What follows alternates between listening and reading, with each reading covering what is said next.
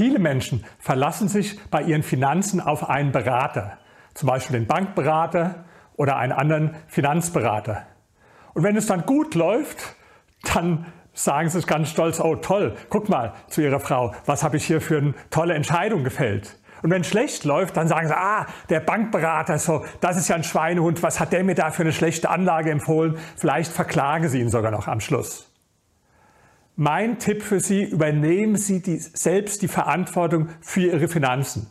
Ich habe das auch gemacht. Ich bin bei einer ganzen Reihe Banken. Ich auch einen guten Draht mit denen, aber nur aus einem Grund. Das Erste, was ich immer gesagt habe, bitte auf keinen Fall irgendeine Beratung. Ist auch eine Illusion, wenn man glaubt, der Bankberater, der würde wirklich beraten. Das ist gar nicht seine Aufgabe. Seine Aufgabe ist es, Ihnen etwas zu verkaufen. Oft kriegt er sogar Zielvorgaben, was er verkaufen soll.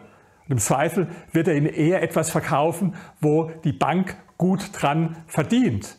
Zum Beispiel aktiv gemanagte Fonds, eine Tochtergesellschaft der Bank, aber nicht einen kostengünstigen ETF, an dem die Bank sehr viel weniger verdient. Das heißt, da gibt es schon von vornherein Interessenkonflikte.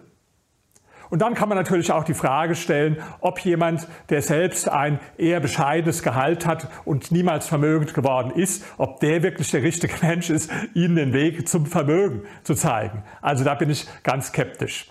Und das trifft übrigens auch für die angeblich so tollen Privatbanken zu. Ich war in vielen dieser Privatbanken, die haben mich auch versucht als Kunden zu gewinnen, wo ganz edle Möbel sind, Leute mit besten Manieren, alte Bilder an der Wand, Tradition. Tolles Marketing, ja, aber am Ende, meiner Meinung nach, überflüssig für Sie. Sie müssen sich selbst Finanzwissen aneignen. Da führt kein Weg dran vorbei. Ich bin ein großer Anhänger vom Delegieren, aber nicht in diesem Bereich. Nehmen Sie mal das Beispiel von vielen Sportlern, die jahrelang, vielleicht zehn Jahre lang, die schinden und äh, auch eine Menge Geld verdienen dann dabei, wenn sie sehr erfolgreich sind. Aber sie delegieren alles an irgendwelche Berater und viele verlieren dann tatsächlich ihr ganzes Geld wieder, weil sie selbst kein Finanzwissen haben.